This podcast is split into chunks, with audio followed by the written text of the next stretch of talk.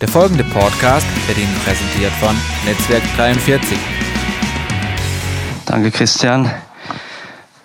Also, ich will mich kurz vorstellen, ich bin der wunderbare Rainer Harter. Habt ihr, habt ihr gerade gehört? Ich habe gestern Abend gesagt, es gibt kaum eine schwierigere Einleitung oder einen schwierigeren Start für einen Gastprediger in der Gemeinde, wenn er mit solchen Worten angekündigt wird, wie der Christian das gemacht hat. Gestern Abend hat er noch einen draufgesetzt, hat er gesagt, der, wie hast du gesagt, fantastische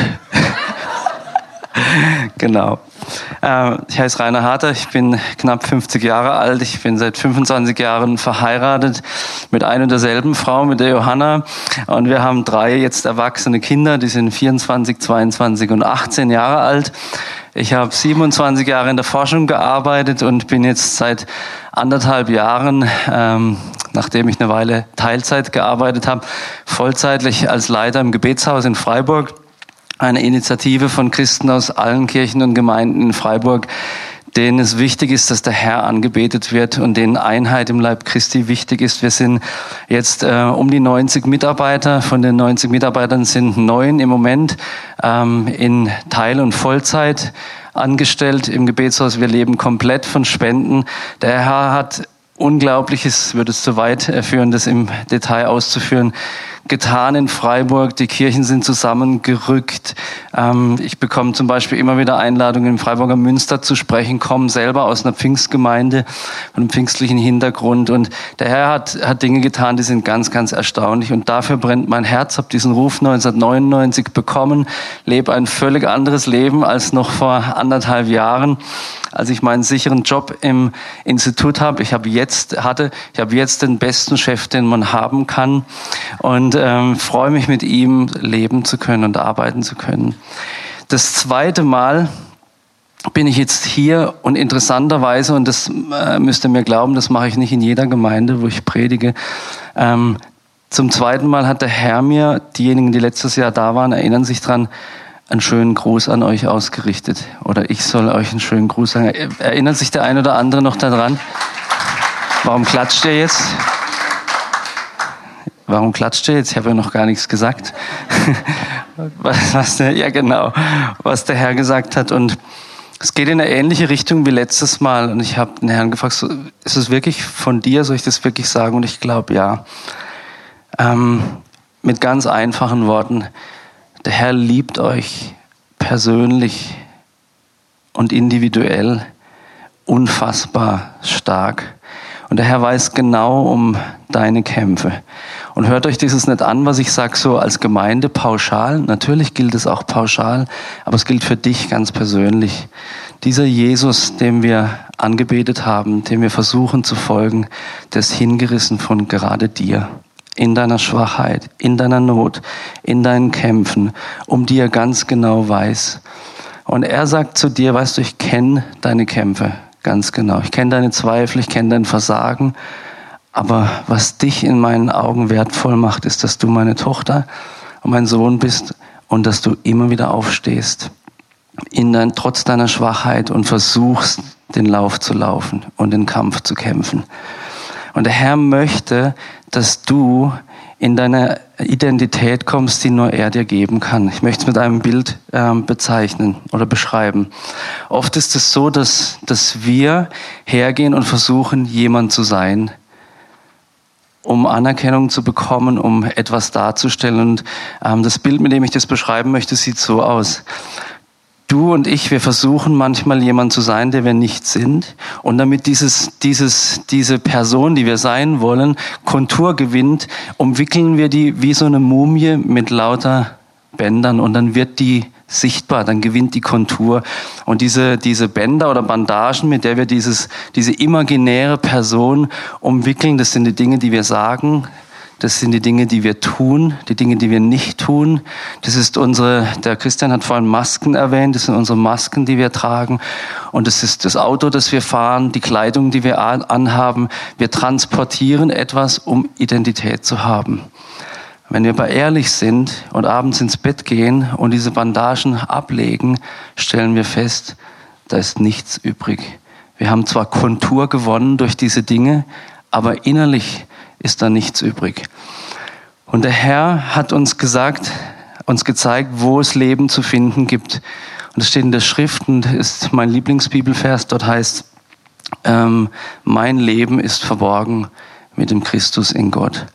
Früher habe ich das so verstanden, mein Leben ist geborgen mit dem Christus in Gott. Und es ist auch wahr.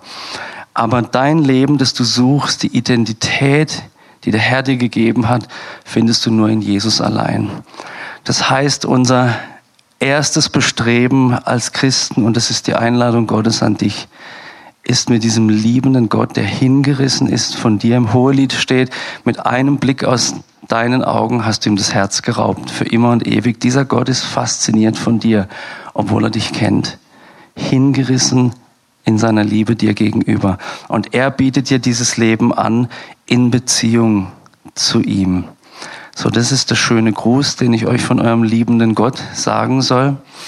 Und ähm, mir ist es ganz, ganz bedeutsam, dass er das jetzt zum zweiten Mal zu euch sagt. Weiß nicht warum, keine Ahnung, kenne euch ja nicht, aber prüft es mal im Gebet, ob das für dich sein kann.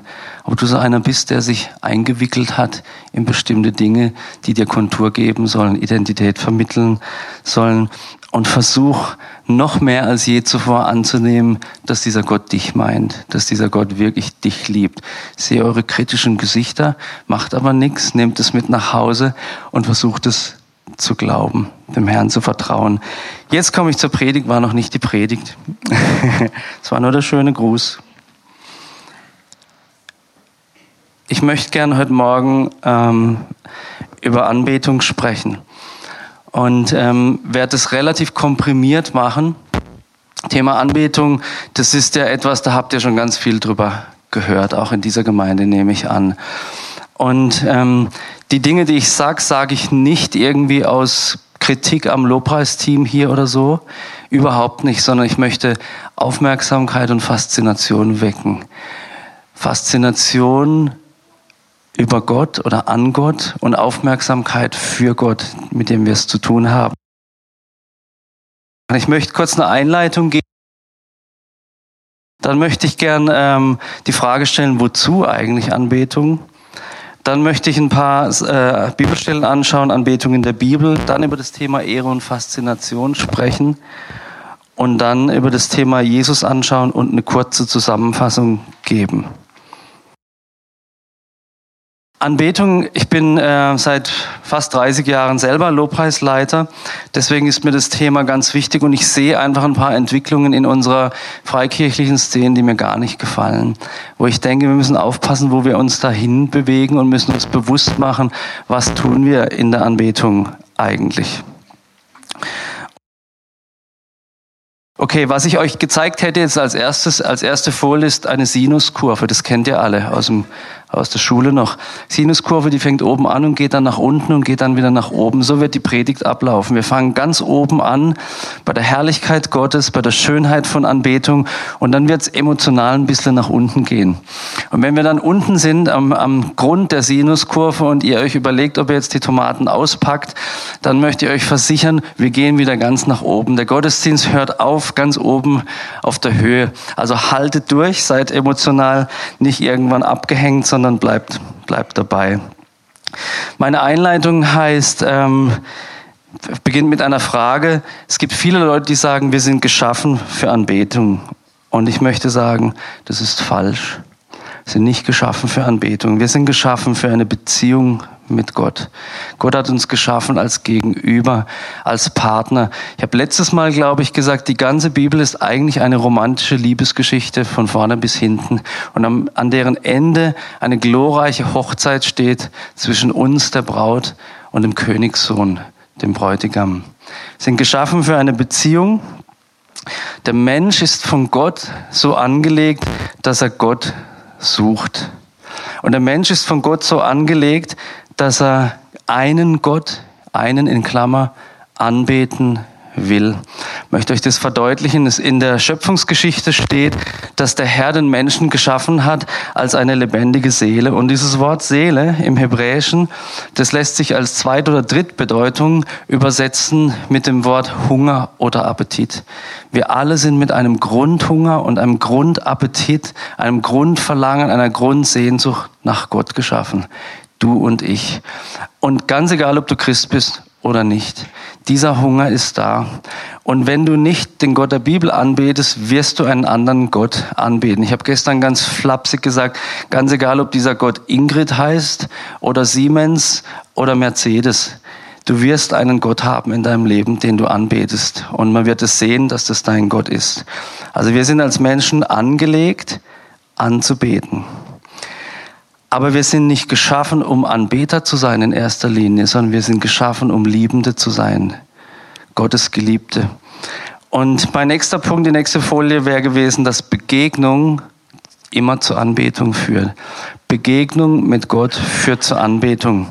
Wisst ihr, es gibt viele Leute in der christlichen Szene, die sagen, oh, heute Morgen im Gottesdienst ist mir Gott begegnet. Habt ihr das schon mal gesagt, gedacht oder gehört? Heute ist mir Gott begegnet. Und ähm, ich bin da immer skeptisch, weil, möchte es an einem Beispiel sagen, wenn Begegnung mit Gott stattfindet, dann ist meine Erwartung und auch Erfahrung, dass hinterher irgendwas anders ist. Du bist geprägt von dieser Begegnung mit Gott. Wenn ich nachher da in Seegetten auf die, auf die Landstraße stehe und es kommt ein großer Reisebus, der überfährt mich, fährt mich über den Haufen und ich komme hinterher dann hier rein und sage, mir ist gerade ein Bus begegnet dann werdet ihr das sehen, dass mir gerade ein Bus begegnet ist. Und ähm, wir sagen so leicht, mir ist Gott begegnet. Aber was bleibt von dem? Ist uns wirklich Gott begegnet? Oder haben wir einfach nur eine emotionale Zeit gehabt in der Anbetung? Unser Ziel in der Anbetung muss sein, diesem Gott zu begegnen. Wir müssen fokussiert sein auf ihn. Das werde ich nachher ähm, versuchen aufzudröseln. Und meine Behauptung ist, dass Begegnung immer zur Anbetung führt. Wenn ich Gott wirklich begegne, werde ich anfangen anzubeten. Ich habe das an einem Beispiel in 2. Mose 34, Vers 5 bis 8 ähm, aufgeschrieben. Da wird es sehr schön von Mose beschrieben. Ich lese es euch vor. Da stieg der Herr in der Wolke herab und er trat dort neben Mose und rief den Namen des Herrn aus. Also Gott zeugt von sich selbst. Und der Herr ging vor seinem Angesicht vorüber und rief, Jahwe, Jahwe, Gott, barmherzig und gnädig, langsam zum Zorn und reich an Gnade und Treue. Und Mose reagiert folgendermaßen. Da wirft sich Mose eilends zur Erde nieder und betet an. Die Reaktion auf Begegnung Gottes ist sofortige, spontane Anbetung. Ein anderes Beispiel, das wir alle kennen aus dem Neuen Testament. Einer der neutestamentlichen äh, Figuren, mit der wir uns so gut identifizieren können, zumindest viele von uns, ist der Apostel Thomas. Ihr kennt die Geschichte. Er war nicht dabei, als Jesus als Auferstandener den Jüngern erschienen ist und sagt, ich glaube das nicht, bis ich die Wundmale sehe und meine Hände in die Wunden legen kann. Und dann begegnet ihm Jesus und zeigt ihm seine Wundmale. Und die Reaktion dieser Begegnung mit dem auferstandenen König ist bei Thomas, dass er zusammenbricht und sagt, mein Herr und mein Gott. Er sagt nicht, mein lieber Jesus, sondern er erkennt die Dimension dieser Gestalt, die vor ihm steht, des Auferstandenen und sagt, du bist wirklich Gott, du bist Gott und betet ihn an als Gott. Johannes 20, Vers 28.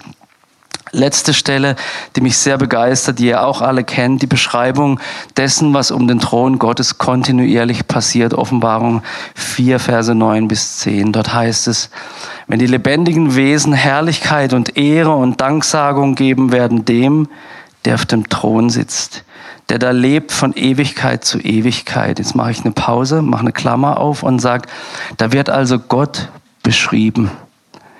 Gottes Schönheit, wie wir es in der Anbetung vorhin getan haben, wird beschrieben.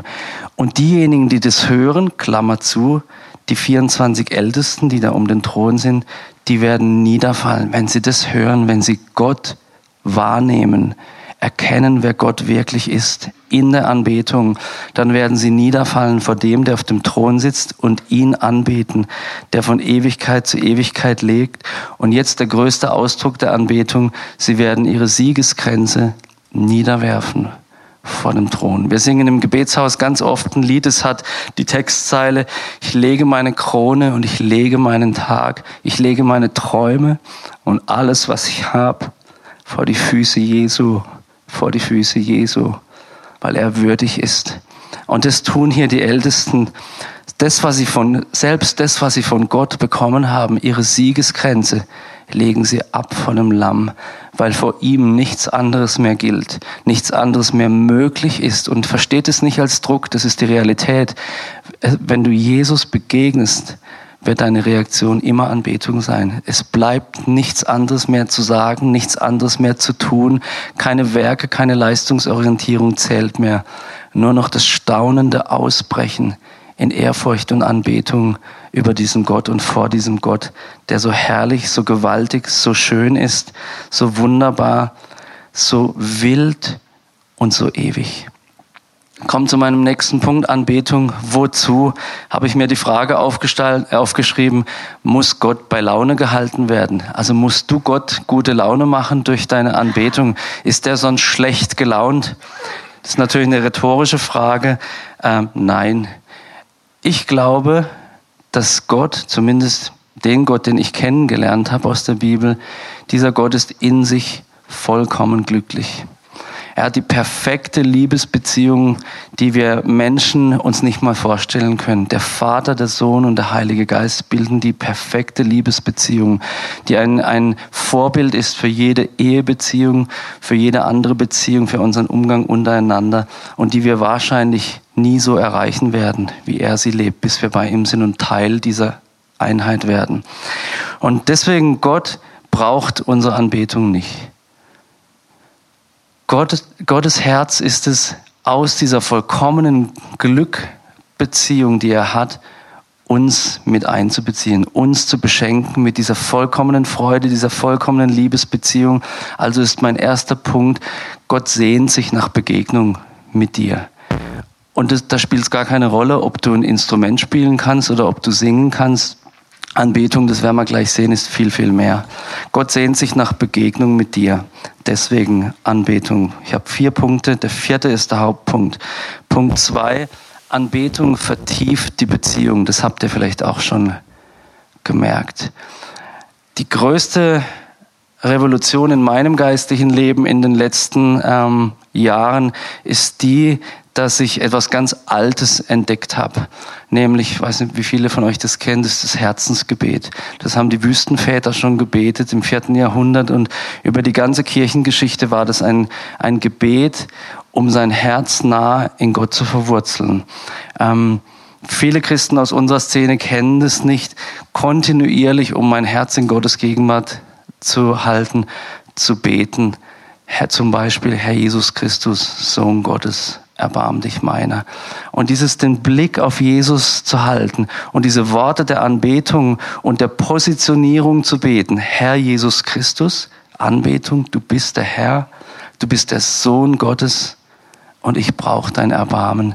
Nicht nur in Bezug auf meine Sünden, sondern in Bezug auf die Aufgaben, die ich zu erledigen habe, auf das, was von mir, was mir abverlangt wird. Ich brauche dein Erbarmen.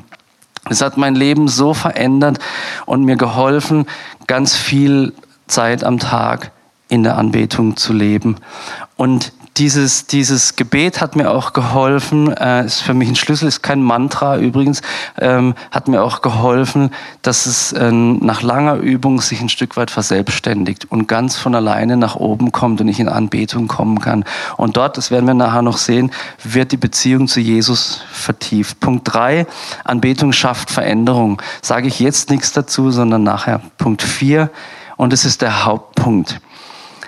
Wenn du in ein Anbetungsseminar gehst, dann werden die, äh, die Leiter immer versuchen, tausend Gründe dir zu zeigen, warum dieser Gott angebetet gehört. Und es ist gut und die sind in der Regel auch richtig, aber ein Punkt ist der Hauptpunkt und der ist einfach nicht zu erklären. Und deswegen versuchen wir als Menschen immer Punkte zu finden, die wir gut erklären können. Ich habe ähm, gelernt und erfahren in den knapp 30 Jahren, die ich Jesus nachfolge, dass Gott Anbetung gebührt, weil er Gott ist. Gott ist es wert, angebetet zu werden. Im Gebetshaus in Freiburg fällt dieser Satz ganz, ganz oft. Ich bin hier, weil du es wert bist.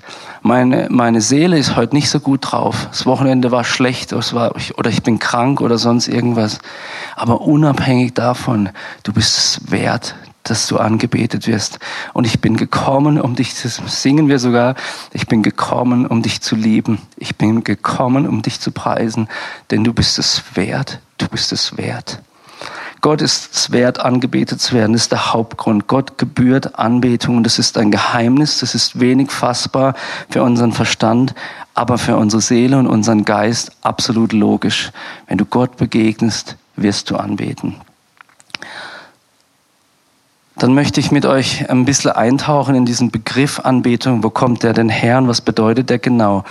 Anbetung in der Bibel wäre jetzt der, äh, wäre die Überschrift und da möchte ich Psalm 34, Verse 2 bis 4 vorlesen. Dort heißt es, ich will den Herrn alle Zeit preisen. Sein Lob soll immer da in meinem Munde sein. Meine Seele rühme sich des Herrn und die Elenden sollen es hören und sich freuen. Kommt und preiset mit mir den Herrn und lasset uns miteinander seinen Namen erhöhen. Auch hier im Psalm 34, Verse 2 bis 4 gibt es vier Tatsachen zur Anbetung, für die, die das aufschreiben wollen.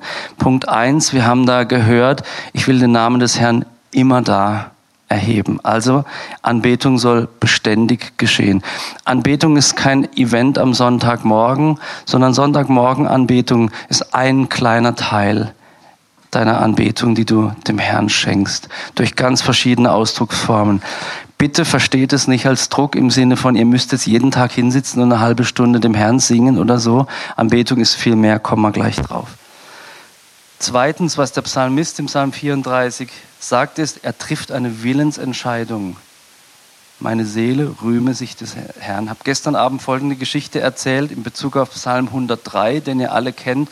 Dort heißt es, lobe den Herrn meine Seele und vergiss nicht, was er dir Gutes getan hat. Lobe den Herrn meine Seele und alles, was in mir ist, seinen heiligen Namen, das kennt ihr. Ähm, mein Sohn Nikolas, der ist jetzt 18 Jahre, ich erinnere mich, fiel mir heute Morgen ein, dass ich äh, letztes Jahr erzählt habe, wir haben gerade eine harte Zeit. Erinnert ihr euch? Mit meinem, also war echt die härteste Pubertät, die, die wir erlebt haben von den drei Kindern.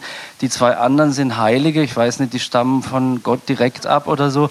Aber, aber Nikolas, das ist echt, der kommt leider nach mir, ne, schönerweise. Und es ist ein Pionier und ein Abenteurer und der, der konnte kaum laufen, da wollte er schon auf Bäume klettern. Das, der hat so eine Mentalität, wo ist das Leben? Her damit. Ich will erobern. Und es war ziemlich anstrengend. Es war so weit, es ging so weit, sage ich euch ehrlich, dass, wir, dass ich mit ihm ein Gespräch hatte und gesagt habe, Nikolas, kann nicht mehr. Du musst dich entscheiden, entweder Teil der Familie sein oder du musst ausziehen. Also es war wirklich, wirklich hart. Wir waren am Ende. Und ähm, ich habe mit ihm viele Gespräche geführt und viel gebetet und so weiter und ähm, erinnere mich an ein Gespräch und das möchte ich hier als Beispiel erzählen für diese benutzen für diese Willensentscheidung in Bezug auf Anbetung. Ich habe ihm versucht in seiner jugendlichen Sprache zu erklären, was äh, was die Seele ist und habe ihm gesagt: Hör zu, deine Seele und meine Seele, unsere Seelen, das, das sind echte Jammerlappen, weil die wollen ständig haben, die haben diesen Appetit, der aber nur durch Gott gestillt werden kann. Und dieser Appetit, der ist ständig da. Das heißt, deine Seele sitzt in dir und sagt ständig, ich will geliebt werden, ich will Anerkennung haben, ich will gut gefunden werden, ich will gestreichelt werden, ich will noch mehr Zeit am Computer verbringen, ich will noch mehr Fußball sehen, ich will noch mehr Eis essen oder was auch immer. Kennt ihr das? Die Seele will ständig haben, haben, haben, haben. Und ich habe zum Nico gesagt, Nico, wenn du ein Mann sein willst, musst du an die Stelle kommen, wie der Psalmist in Psalm 103 sagt. Und mit deinen Worten, Seele, Hals, Maul und rühme den Herrn. Die Ernährung, die du brauchst, die deine Seele braucht, wirst du nur in Gott finden. Also trifft die Entscheidung, Seele, sagst zum letzten Mal, Seele, Hals, Maul und lobe den Herrn. Und er hat es verstanden. Jetzt ist er, ist er in Neuseeland gerade im Moment seit, seit zwei, drei Wochen, macht dort eine Jüngerschaftsschule und schickt uns E-Mails. Ich habe mein Leben neu dem Herrn hingegeben und schreibt uns solche Sätze wie, ich liebe euch, und da sehe ich, der hat's, der hat's gerafft. Unsere Gebete haben geholfen. Wir waren mit unserer menschlichen Weisheit am Ende. Aber er hat gerafft. Ich muss eine Entscheidung treffen. Lobe den Herrn, meine Seele ist. Und alles, was in mir ist, seinen heiligen Namen. Gott ist meine Zukunft. Gott ist meine Hoffnung. Gott ist mein Heil. Und Gott ist derjenige, der versöhnen kann und so weiter. Also, zurück zu unserem Punkt. In Bezug auf Anbetung, wir treffen eine Willensentscheidung. Lobe den Herrn, meine Seele. Wisst ihr, ich bin jeden Tag einige Stunden im Gebetsraum. Und ähm, manche Leute haben so eine romantische Vorstellung von Gebetsraum, wenn du in den Gebetsraum gehst. Ha, du hast ja einen tollen Job, du sitzt da ein bisschen mit der Gitarre und heulst dich vor Gott aus. Aber mach das jeden Tag einige Stunden dann wird es anders. Dann spielen plötzlich deine Emotionen eine ganz andere Rolle, nämlich eine völlig untergeordnete. Dann gehen dir die Lieder, die du zum hundertsten Mal singst, auf den Keks und du musst neue Worte finden. Dann wird Anbetung plötzlich echt.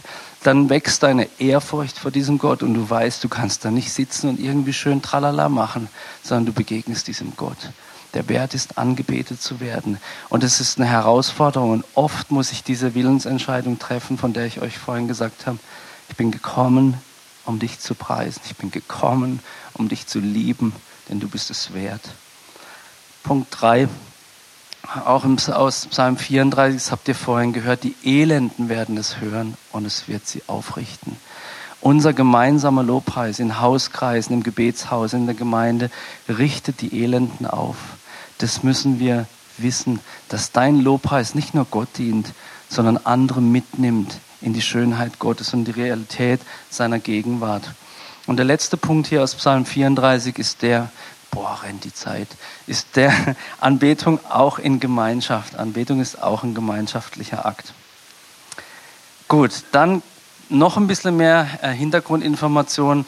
Ich habe mir angeschaut, das Wort Anbetung gibt es überhaupt in der Bibel? Und wenn ja, was bedeutet es wirklich? Und ich habe gesehen, Anbetung heißt auf Hebräisch ist es das Wort Shachach. Und das, dieses Wort, was an den Stellen, wo über Anbetung im Alten Testament gesprochen wird, benutzt wird, ist dieses Wort Shachach. Und dieses Wort Shachach heißt in seiner Erstbedeutung beugen, sich beugen. Merkt euch das mal. Ähm, kommt zum Beispiel vor, als äh, Abraham seinen Sohn opfern soll. Er wird gefragt, wo gehst du mit dem Jungen hin? Und in 1. Mose 22,5 antwortet er, ich aber und der Junge, wir wollen gehen und anbeten. Und wisst ihr was, bei dieser Anbetung geht es nicht um Gitarrenspielen, sondern es geht darum zu sagen, Herr, du hast gesprochen und ich beuge mich unter deinen Willen. Das ist der erste wichtige Punkt, wenn es darum geht, was ist Anbetung. Anbetung ist, zu, ist sich zu beugen. Und da hört es auf mit Musik, da hört es auf mit Kunst, da wird es viel größer. Du betest Gott an, wenn du dich beugst unter seinen Willen.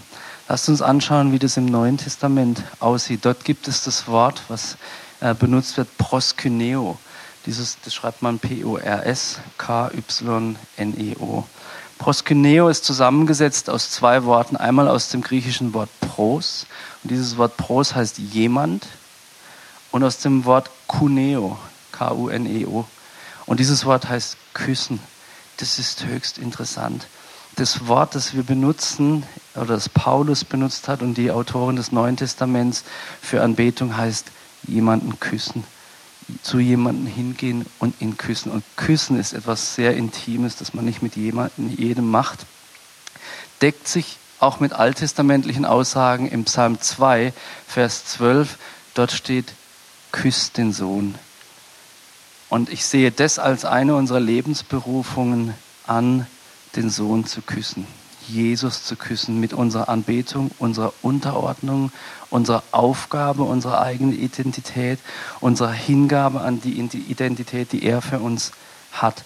Dieses Wort proskeneo kann übersetzt werden mit anbeten, huldigen, niederbeugen oder niederfallen, wird ungefähr 50 Mal im Neuen Testament verwendet. Da streiten sich die Gelehrten, aber ungefähr 50 Mal kannst du das Wort finden. Zum Beispiel und erstmals im Neuen Testament in Matthäus 2, Vers 2, die heiligen drei aus dem Morgenland, die gekommen sind, wir sind gekommen, ihm zu huldigen. Und was haben sie getan? Sich gebeugt vor diesem Gott. Also wieder dieses Beugen. Und dann können wir in der äh, Regierungs- oder Menschheitsgeschichte Folgendes lesen. Ich habe aufgeschrieben, der Ausdruck Proskenese, der von diesem Wort Wort zusammengesetzt äh, äh, abgeleitet ist, heißt Kuss auf etwas zu und bezeichnet die vor allem in den Reichen des alten Orients geübte Geste der Anbetung, Ehrerbietung und Unterwerfung. Die Proskinese bestand meist darin, dass sich der Untertan, also es ist wirklich etwas, was es gab in den Reichen des Orients, Proskinese bestand meist darin, dass sich der Untertan dem Herrscher zu Füßen warf. Das heißt, mindestens auf die Knie ging, den Kopf zu Boden neigte, manchmal auch sich mit dem Gesicht nach unten flach auf den Boden legte. Ihr kennt es die, bei der Priesterweihe, tun das die, die Priester, legen sich mit ausgebreiteten Armen flach vor Gott hin als Ausdruck ihres Niederbeugens vor Gottes Willen. Sprich, in alten Reichen war das ein ganz normaler Ausdruck, Anbetung der Unterwerfung unter einen Herrscher. Und daraus leite ich folgenden Satz ab. Unsere musikalische oder auf sonstige künstlerische Art ausgedruckte Anbetung muss Ausdruck unserer, und jetzt wichtiges Wort, freiwilligen Unterwerfung unter Gottes Willen sein. Denn, und das ist eigentlich die Kernbotschaft, Anbetung ist in erster Linie Unterwerfung. Unterwerfung klingt irgendwie schrecklich. Also es klingt nach einem Despot, dem man sich unterwerfen muss. Aber ähm, wenn wir das glauben, sind wir auf dem falschen Schiff. Was wir glauben dürfen, ist, dass wir uns einem unterwerfen, der den vollkommenen Plan, die vollkommene Liebe und vollkommene Heilung für Körper, Seele und Geist für dich hat. Und du kommst an diese vollkommene Liebe, diese vollkommene Heilung, diesen vollkommenen Plan und an deine Identität, wenn du dich schlicht diesem Gott unterwirfst und sagst, ich sag ja zu dir, ich möchte der sein, den du für mich geplant hast. Und dieses Wort Anbetung, das wir ja im Deutschen benutzen, hat ja auch schon diesen Zeiger weg von mir in sich. Ne? Das heißt ja an, also es gibt einen Adressat, Anbetung. Also es geht weniger um uns in erster Linie, sondern um Gott. Wir nähern uns der Talsohle dieser, dieser Sinuskurve. Haltet aus, es geht gleich wieder hoch. Der Prophet Amos, der hat äh, im Kapitel 5, Vers 23 und 24 ähm, ausgedrückt durch den Heiligen Geist etwas, was Gott ganz wichtig ist. Es bringt, Entschuldigung, aber es bringt nichts, wenn du Lobpreislieder singst ohne dass dein Herz in Übereinstimmung ist mit zumindest einem Großteil. Ich weiß, dass wir sehr starke Worte singen und dass nicht alles davon sich deckt. Ist auch nicht schlimm. Manches ist einfach eine Absichtserklärung. Hab vor kurzem bei einer größeren Studentengruppe gesprochen und die haben einen Song gesungen, der hatte den englischen Text uh, Set a fire down in my soul that I can't contain, that I can't control und mit großer Hingabe. Auf Deutsch zünd ein Feuer in mir an, äh, in meiner Seele, das ich nicht fassen und das ich nicht kontrollieren kann. Und es ist echt bewegend, so einen Text zu singen. Aber ich habe sie hinterher gefragt, dann habt ihr euch zugehört, was ihr gesungen habt? Also wenn ich euch jetzt heute Morgen frage, ähm, der Herr bietet euch jetzt an, dass er kommt und ein Feuer in deinem Leben anzündet jetzt, das du nicht fassen kannst, das dich völlig verändern und verzehren wird. Willst du das haben? Ich glaube, wir würden anfangen zu überlegen, will ich wirklich verzehrt werden von diesem Gott? In meinem eigenen Leben ist es so, dass ich ähm, durch, durch viel Kontemplation und so weiter merke, dass etwas, was ich jahrelang für Realität gehalten habe, aber wenig erlebt hat, plötzlich begonnen hat. Nämlich, ähm, dass Gott mich ruiniert für die Dinge dieser Welt. Das klingt negativ. Was ich damit meine, ist, Dinge, die in der Welt wichtig sind, werden mir plötzlich unwichtig. Ich bin ein großer Leser. Ich lese sehr viel und ich lese auch gern Romane zur Entspannung. Und plötzlich sagt mir das nichts mehr. Plötzlich sind diese Dinge langweilig für mich. Und ich bin jetzt kein Schrat geworden irgendwie, aber ähm, ich bin lieber mit Gott zusammen. Und da merke ich, Anbetung und dieser Hunger an die richtige Stelle gebracht, verändert mein ganzes Leben. Und diese, diese, dieser Wunsch nach diesem Feuer, von dem ich gerade gesprochen habe, Gott nimmt es ernst. Das ist für ihn kein Tralala, wenn wir singen, set a fire down in my soul that I can't contain, that I can't control. Gott fragt dich, willst du das wirklich haben? Und so ist es mit vielen anderen Texten auch. Lasst uns bewusst singen, was wir singen. Zurück zu Amos 5. Dort sagt der Herr durch den Propheten Amos, halte den Lärm deiner Lieder von mir fern. Und das Spiel deiner Hafen oder abgesehen von Benjamin, deiner E-Gitarren will ich nicht mehr hören. Aber Recht ergieße sich wie Wasser und Gerechtigkeit wie ein immer fließender Bach. Das heißt, Anbetung, ohne dass dein Leben zumindest mit deinem Willen und deiner Absicht in Übereinstimmung steht mit dem, was du da tust, ist für Gott nicht so wichtig. In Matthäus 15, Vers 8 und 9 zitiert Jesus selber den Propheten Jesaja und sagt dort, Jesaja hat gesagt, dieses Volk ehrt mich mit den Lippen, aber ihr Herz ist fern von mir. Vergeblich, aber verehren sie mich. Wir wollen doch, dass Anbetung Relevanz hat, dass wir berührt werden, dass Gott berührt wird, dass, so wie, es, wie wir es in Freiburg erlebt haben, dass durch Anbetung die geistliche Atmosphäre ähm, sich verändert, das wollen wir. Aber der Herr sagt, wenn dein Herz, wenn mein Herz nicht beteiligt ist, Rainer, ist es nettes, schönes, frommes Singen. Gut, wer, wer, wer sucht nach den Tomaten? Dann komme ich jetzt langsam ähm, zum Schluss, geht noch ein paar Minuten. Für mich hat sich die Frage aufgetan, das ist der Punkt Ehre und Faszination, bin ich mir eigentlich bewusst, wem, wen ich anbete? Bin ich mir bewusst, dass Gott Gott ist? Gott ist, ein, ein ist kein Add-on in unserem Leben. Add-on meint so ein Zusatz. Es gibt so Benzin- oder Ölzusätze, das kennen die Jüngeren von euch vielleicht. Und Gott ist kein Zusatz, dass unser Motor besser läuft. Gott ist ein verzehrendes Feuer und Beziehung zu ihm kostet dich dein ganzes Leben, dein altes Leben und führt dich in ein Leben voller Seligkeit, Glück und Liebe hinein. Aber ist uns bewusst, dass wir Gott begegnen, wenn wir anbeten. Wir singen so gern, lass uns deine Herrlichkeit sehen. Und ich habe mal, sieht man jetzt eben nicht, ich habe mal in dieses Wort Herrlichkeit nach dem Doppel-R einen Bindestrich gemacht. Dann sieht es ganz anders aus. Lass mich deine Herrlichkeit Herrlichkeit sehen. Lass mich sehen, dass du wirklich der Herr bist. Und das ist die Frage, ist Jesus wirklich der Herr in unserem Leben oder wollen wir nur seine Herrlichkeit haben? Und ich glaube, du kannst das eine nicht ohne das andere haben. Wir Christen können nicht das eine oder das andere haben. Ähm, Unterpunkt, wie beten wir an? Frage, wie beten wir an? Möchte ich Folgendes sagen. Das habe ich überschrieben mit den Worten Kaugummi, Facebook und Hosentaschen. Jetzt sind wir ganz unten an der Kurve. Ja? Äh, Kaugummi, Facebook und Hosentaschen. Ich bin immer wieder in Gottesdiensten, da bin ich ein Stück weit entsetzt. Und ich hoffe, dass er mich nicht in eine gesetzliche Ecke steckt. Wenn nicht, macht auch nichts, vertrage ich. Ähm, aber ich frage mich, ob wir uns bewusst sind, mit wem wir es zu tun haben, wenn wir es schaffen, während wir singen, heilig, heilig, das Lamm Gottes, Kaugummi zu kauen, schnell unsere Facebook äh, Messages zu, zu checken oder die Hände in den Hosentaschen zu haben. Ich lese in Offenbarung 1, Vers 17 bis 18 folgendes. Da hat Johannes, der Apostel, von dem gesagt wird, dass Jesus ihn geliebt hat, dass der Herr ihn geliebt hat.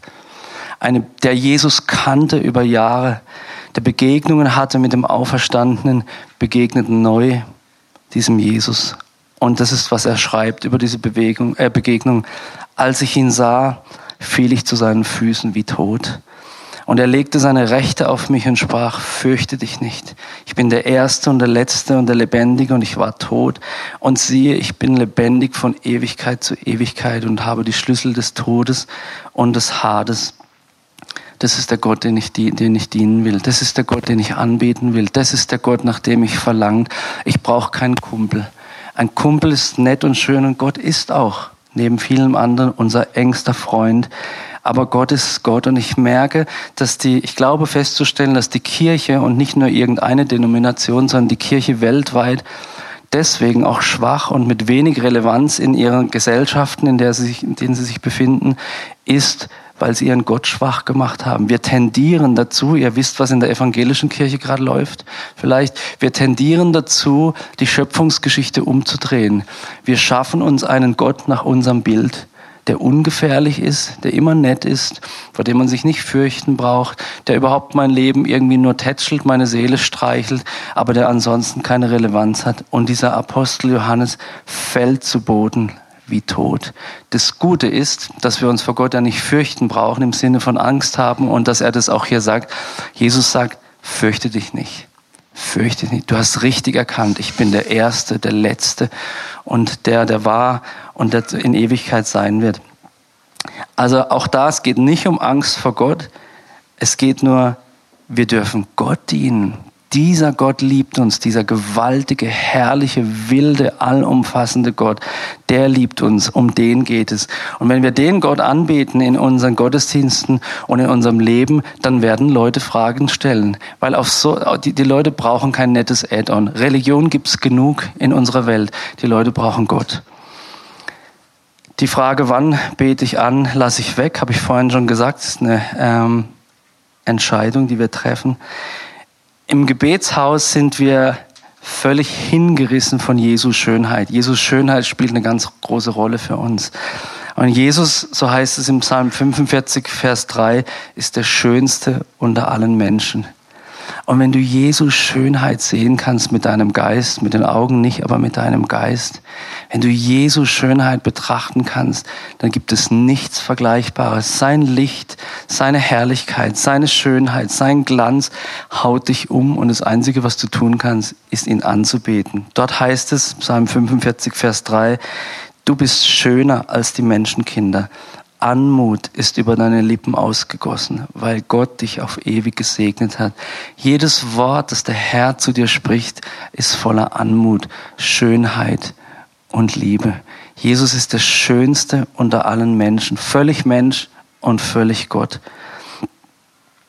Gut, hab gesagt, ich komme zum Schluss, möchte zwei Punkte noch erwähnen. Hab vorhin gesagt, Anbetung schafft Veränderung möchte ich euch gerne belegen.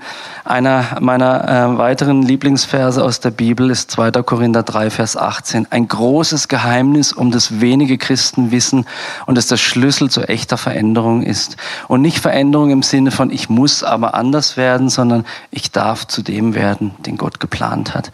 Und da geht es nicht um religiöse Veränderung, dass du hinterher besser beten oder mehr in der Bibel lesen kannst. Ich habe gesehen, wie Menschen sich verändern, wenn sie das verstanden haben und tun. 2. Korinther 3, Vers 18 heißt es, wir alle aber schauen mit aufgedecktem Angesicht, das heißt ohne Scham, ohne Maske, die Herrlichkeit des Herrn an und werden so verwandelt in dasselbe Bild von Herrlichkeit zu Herrlichkeit, wie es von Herrn, dem Geist geschieht. Im Gebetshaus schauen wir ganz viel den Herrn an. Wir setzen, und ich mache das zum Beispiel eine Stunde am Tag, sitze ich nur im Gebetsraum und schau Jesus an und sag, ich schenke dir meine Zeit, ich schau dich an, ich will mich auf dich fokussieren, ich will deine Herrlichkeit sehen, Gott, wie ich es vorhin erklärt habe. Und dort passiert Veränderung. Wir haben Charakterveränderung, Lebensveränderung gesehen von Leuten, die Mäuschen waren und plötzlich aufstehen und in ihrem Alltag, in ihrem Beruf Position einnehmen können in der Anbetung kann dieses Anschauen passieren. Und es ist ein herrlicher Schlüssel, um verändert zu werden. Nichts gegen Seelsorge, super gut, aber hier ist ein Schlüssel, wie du direkt durch Kon ähm, Konfrontation mit, mit Gott und seiner Herrlichkeit verändert werden kannst. Das ist eigentlich eine eigene Predigt. Schaut euch das bitte zu Hause nochmal an. 2. Korinther 3, Vers 18. Und auch das überspringe ich jetzt. Ähm, der König David hat das, dieses Konzept auch erkannt. Im Psalm 27, Vers 4 steht exakt dasselbe. Der König, ja, einen Satz sage ich dazu. Der König David, der war schon zu, zum König gesalbt, wurde insgesamt dreimal gesalbt. Hier war er das erste Mal gesalbt worden, hatte eine glorreiche Zukunft vor sich und hat gesagt, eins habe ich vom Herrn erbeten. Und danach trachte ich anzuschauen, nicht zu wohnen, ich muss es auswendig sagen. Eines habe ich vom Herrn erbeten, danach trachte ich zu wohnen im Haus des Herrn mein ganzes Leben lang, um eines zu tun, anzuschauen, die Freundlichkeit des Herrn und nachzudenken in seinem Tempel. Das war Davids größter Wunsch. Das war trotz der Zukunft, die er hatte, seine, seine Sicht der Dinge. Das war sein Bestreben. Danach hat er getrachtet. Also es deckt sich mit der Aussage in 2. Korinther 3, Vers 18, dieses Gott anschauen, in seiner Gegenwart sein, das prägt unser Leben maßgeblich und vor allem. Kommt zur Zusammenfassung ein paar Punkte, die ich noch sagen möchte und dann bin ich fertig. Zusammenfassung, ich habe gesagt, Anbetung ist in erster Linie Unterwerfung, freiwillige Unterwerfung aus Liebe unter Gottes Willen. Zweitens, Anbetung ist die Anerkennung Gottes als souveränem Gott, unabhängig von meinen Umständen und Gefühlen. Und ich weiß, dass das nicht einfach ist, aber ich weiß, es geht. Punkt drei, der Adressat unserer Anbetung ist Gott und nicht unsere Seele. Ich war vor, habe ich gestern auch gesagt, ich war vor zwei Jahren auf einer Konferenz, das fand ich echt cool. Da waren 2000 Leute zusammen und der, der Leiter der Konferenz hat gesagt, wir gehen jetzt zum ersten Mal in die Anbetung. Und wenn dir die Anbetung nicht gefällt, tut's mir leid, aber es macht nichts. Ich will dir ein Geheimnis verraten, die ist auch nicht für dich. Unsere Anbetung ist für Gott. Der Adressat unserer Anbetung ist nicht die Gemeinde, ist nicht die Versammlung. Der Adressat unserer Anbetung ist Gott. Wenn wir sagen, heute war die Anbetung aber gut, dann meinen wir vielleicht damit, heute war es irgendwie emotional schön und der, der Benjamin hat ein super E-Gitarren-Solo gespielt und meine Seele wurde berührt. Aber für Gott ist Anbetung immer gut. Und wenn neben dir jemand steht, der immer einen halben Ton zu hoch singt und du gar nicht reinkommst in Anbetung, Gott liebt unser, unsere Herzenseinstellung. Der Adressat, Punkt drei unserer Anbetung ist Gott. Punkt vier Gott sehnt sich nach Beziehung die auch in der Anbetung gestärkt wird. Punkt 5, Anbetung weckt Faszination, Leidenschaft und Liebe. Und das liebt, da würde ich auch gerne mal drüber predigen. Anbetung weckt Faszination, Leidenschaft und Liebe. Punkt 6, Begegnung mit Gott mündet in Anbetung, das habe ich auch schon erläutert. Punkt 7, Anbetung mit der Schau auf Gott, hatten wir gerade eben, wird unser Leben verändern. Und es war mein Ende. Jetzt versuche ich das zu lupfen und aufzuhören. Der gleiche Prophet Amos, der gesagt hat, ich sage euch in Gottes Namen, ich kann den Lärm eurer Lieder nicht mehr hören, der hat im, im Kapitel 9 Folgendes im Auftrag Gottes gesagt. An jenem Tag richte ich die verfallene Hütte Davids auf. Ihre Risse vermauere ich und ihre Trümmer richte ich auf und ich baue sie wie in den Tagen der Vorzeit. Jetzt fragt ihr euch, was hat denn das mit Anbetung zu tun? Zu Recht.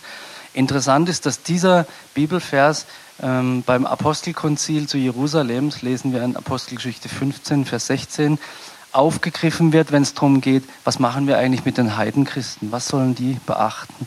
Und dann gibt der Jakobus diese komische Antwort und zitiert diesen Vers. Ich habe darüber viel nachgedacht und viel geforscht und herausgefunden, dass die Hütte Davids ein revolutionärer Ort der Anbetung war wo Menschen in Freiheit vor Gott standen, um in 24 Stunden anzubeten.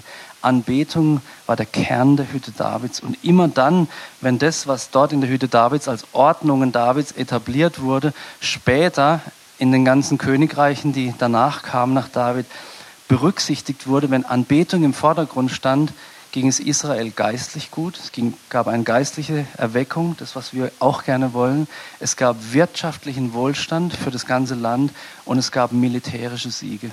Immer dann, das können wir durchgängig lesen. Hier mache ich eine Klammer auf, nur kurzer Werbeblock, wen das interessiert, wie das, wie, wie das ähm, historisch abgelaufen ist, was die Hütte Davids war der darf nach dem Gottesdienst stehe ich nur ein paar Minuten hinten an einem kleinen Tisch mein Buch kaufen. Da steht das und über viele andere Themen auch interessante Dinge drin, aber auch ein paar CDs dazu dabei. Klammer zu. Amos 9, Vers 11. Gott will die Hütte Davids wieder bauen. Die Hütte Davids war ein Ort der Anbetung. Gott ist eure Anbetung echt wichtig, weil Gott, wie ein Freund von mir immer sagt, Gott ist gut, aber nicht doof.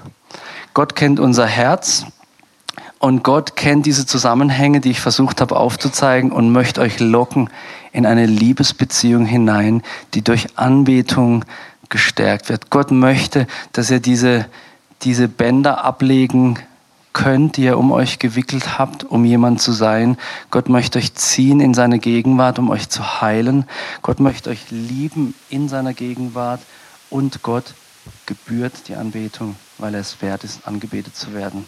Jetzt bitte ich, dass das Lobpreisteam nochmal nach vorne kommt und ich möchte ein Gebet sprechen abschließend. Vater, über dieses Thema könnte man so viel sagen und stundenlang sprechen und es war jetzt so komprimiert und wieder bete ich, Herr, dass du all das aus dem Gedächtnis der Menschen hier, dieser kostbaren Brüder und Schwestern fallen lässt, das nicht von dir war. Und ich bitte dich, Herr, dass das, was von deinem Herzen gekommen ist, dass du das vertiefst. Der Vater sucht Anbeter, hast du gesagt, Jesus, und nicht um uns zu versklaven, um uns noch mehr Leistung abzuverlangen, sondern um Beziehung zu bauen, Heilung zu schenken, Staunen und Faszination in uns zu wecken. So komm Gott, wecke du in dieser Gemeinde, in dieser Region Anbetung für dich, den Vater, den Sohn und den Heiligen Geist. Komm Gott und wirke in uns. Was wir sagen können in unserer Schwachheit, ganz besonders ich in meiner Schwachheit, ich liebe dich. Und ich möchte, dass, es, dass die Diskrepanz aufhört zwischen dem, was ich in meinem Alltagsleben an Mist baue und dem, was ich an Worten gebrauche, wenn ich vor dir bin. Wir beten dich an, Herr, weil du es wert bist. Erwecke du Lobpreis in unserer Mitte, in Jesu Namen. Amen.